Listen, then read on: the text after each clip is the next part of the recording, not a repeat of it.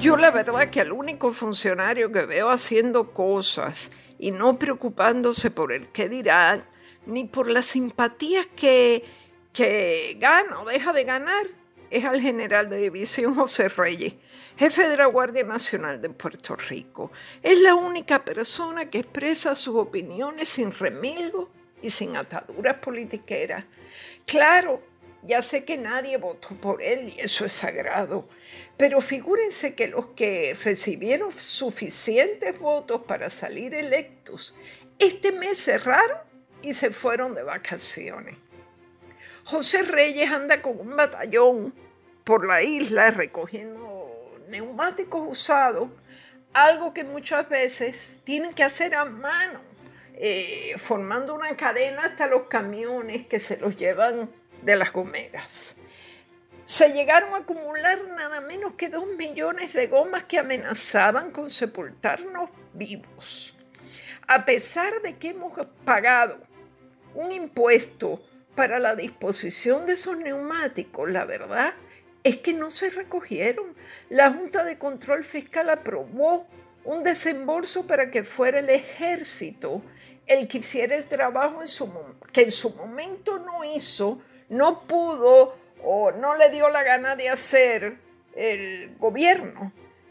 En cuanto a la vacunación, José Reyes ha criticado que el municipio de Camuy ofrezca 100 millones a los adolescentes entre 12 y 18 años para que se vacunen. El alcalde de ese pueblo, Gabriel Hernández, ha explicado que él tiene 160 mil dólares en fondos federales para cumplir con su promesa y añade, si atractivo es dar 100 dólares a jóvenes que están en la escuela, que van hacia la universidad, ¿por qué no incentivarlos? Ya lo creo que es atractivo. Pregúntenle a cualquier joven cuán atractivo es recibir 100 dólares por estar parado dos horas en una esquina con un celular en la mano y dirá que es súper atractivo. Pero es que no debería ser atractivo nada que no se gane con el esfuerzo propio. Poner el brazo y dejarse dar un pinchacito, 100 dólares. Salvo en algunos estados de los Estados Unidos, que es una potencia mundial, no creo yo que ningún país, ningún otro país del mundo, ni en Alemania, ni en Rusia, ni en los países nórdicos, se le pague nada a nadie por vacunarlos. Al contrario, a lo mejor cobran algo.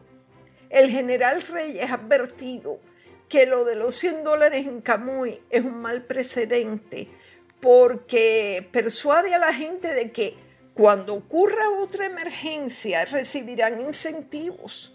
Y pongo este incentivos entre comillas, o sea, billetes, por hacer lo que tienen que hacer y obrar con disciplina. Claro, pónganse a pensar en una epidemia de dengue, en las campañas para no tener agua estancada, pónganse a pensar en las recomendaciones de la medicina preventiva hacer ejercicio, mantener el peso adecuado.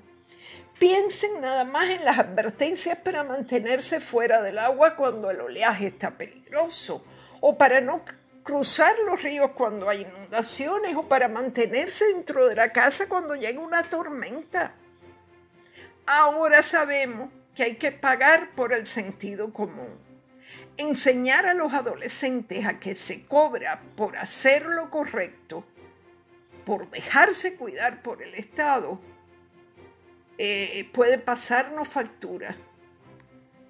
En América Latina quedan decenas de millones de personas sin vacunar. Hay familias que darían lo que no tienen para que sus hijos se pongan a salvo del contagio, con Pfizer o Moderna o lo que sea. El Departamento de Salud, emulando al alcalde de Camuy, sale con una rifa de caerse para atrás.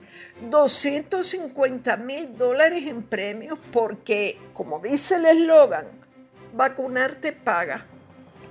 Dos premios de 50 mil, dos de 25 mil, en fin, la locura.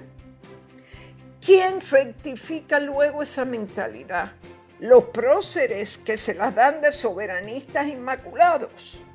No, ellos en vez de analizar esto y reprochar la manera en que se inculca que los gestos más elementales, más dignos, de mayor moralidad o lo que sea, tienen un precio y que todo en la vida son 100 dólares, no abren la boca para no incomodar a nadie. Si ofrecieran 100 pesos para ir a recoger café ahora en agosto, saltarían todas las alarmas de que se intenta esclavizar a los adolescentes.